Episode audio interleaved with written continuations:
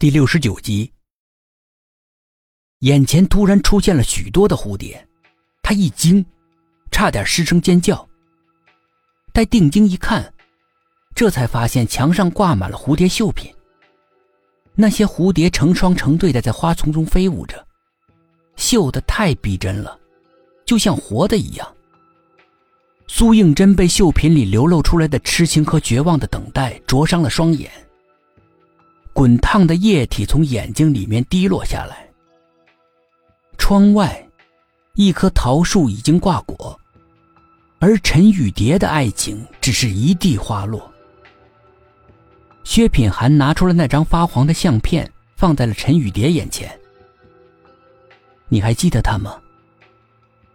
陈雨蝶的身子一抖，大概是针扎到手了，她放下针，一把抢过照片。紧紧的护在胸前，用戒备的眼神盯着薛品涵。梁婆婆不好意思的解释道：“自从夏明轩失踪之后呀，他就变成了这个样子。说疯吧，又不像疯；说不疯吧，又从来不理人，就像自闭症。”梁婆婆翻着白眼儿，想了半天。终于想到了这个医学名词。他不是不正常，而是整个心都被夏明轩填满了。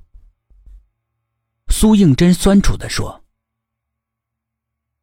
你们要想从他口里面问出什么来，那绝对都是不可能的。但是他的事情我全都清楚。不过说来话长，我们进屋搬个凳子坐下来讲吧。”众人一听，都进屋搬凳子了，只有苏应真站着没有动。他呆呆的看着陈雨蝶，他那张饱经沧桑的老脸，突然焕发出少女的光彩，浑浊的眼睛变得亮晶晶的，嘴角含着一个甜蜜的笑，满含深情的注视着相片里的夏明轩，一遍又一遍的用手抚摸他的脸。正是柳絮漫天飞舞的季节，白白的，一朵一朵，在月影下飘荡，就像看不到未来的爱情，不知道要被风带到哪儿。薛品涵带了个凳子递给他，苏应真刚想伸手去接，看见白雪居然拿个凳子，还一手挽着薛品涵，两个人搞得像个连体婴儿一样。心里面莫名的一酸，面色一沉，扔下薛品涵，接过沈志远递来的凳子，坐在他的身边，听着梁婆婆讲起了陈雨蝶的往事。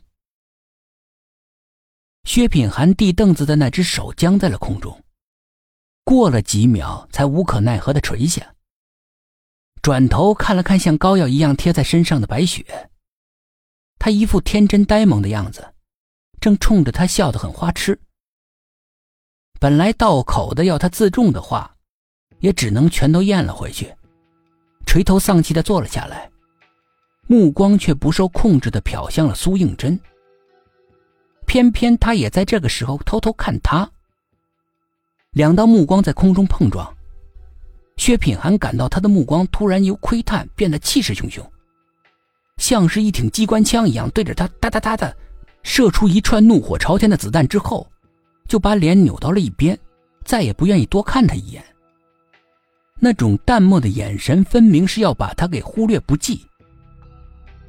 薛品涵惊讶的张大嘴巴，仔细思考，也想不出自己哪里招惹他不高兴了，只得暗自苦笑一声。居然躺着也能中枪。薛品涵正在为女孩的心思难猜而犯愁的时候。坐在他们不远处的陈雨蝶忽然唱起了化蝶，凄惨的唱腔在寂静的夜晚阴森的响起来。每一个字拖得那么长，余音绕梁一般，在他们心中盘旋不散，叫人不由得心中惧怕。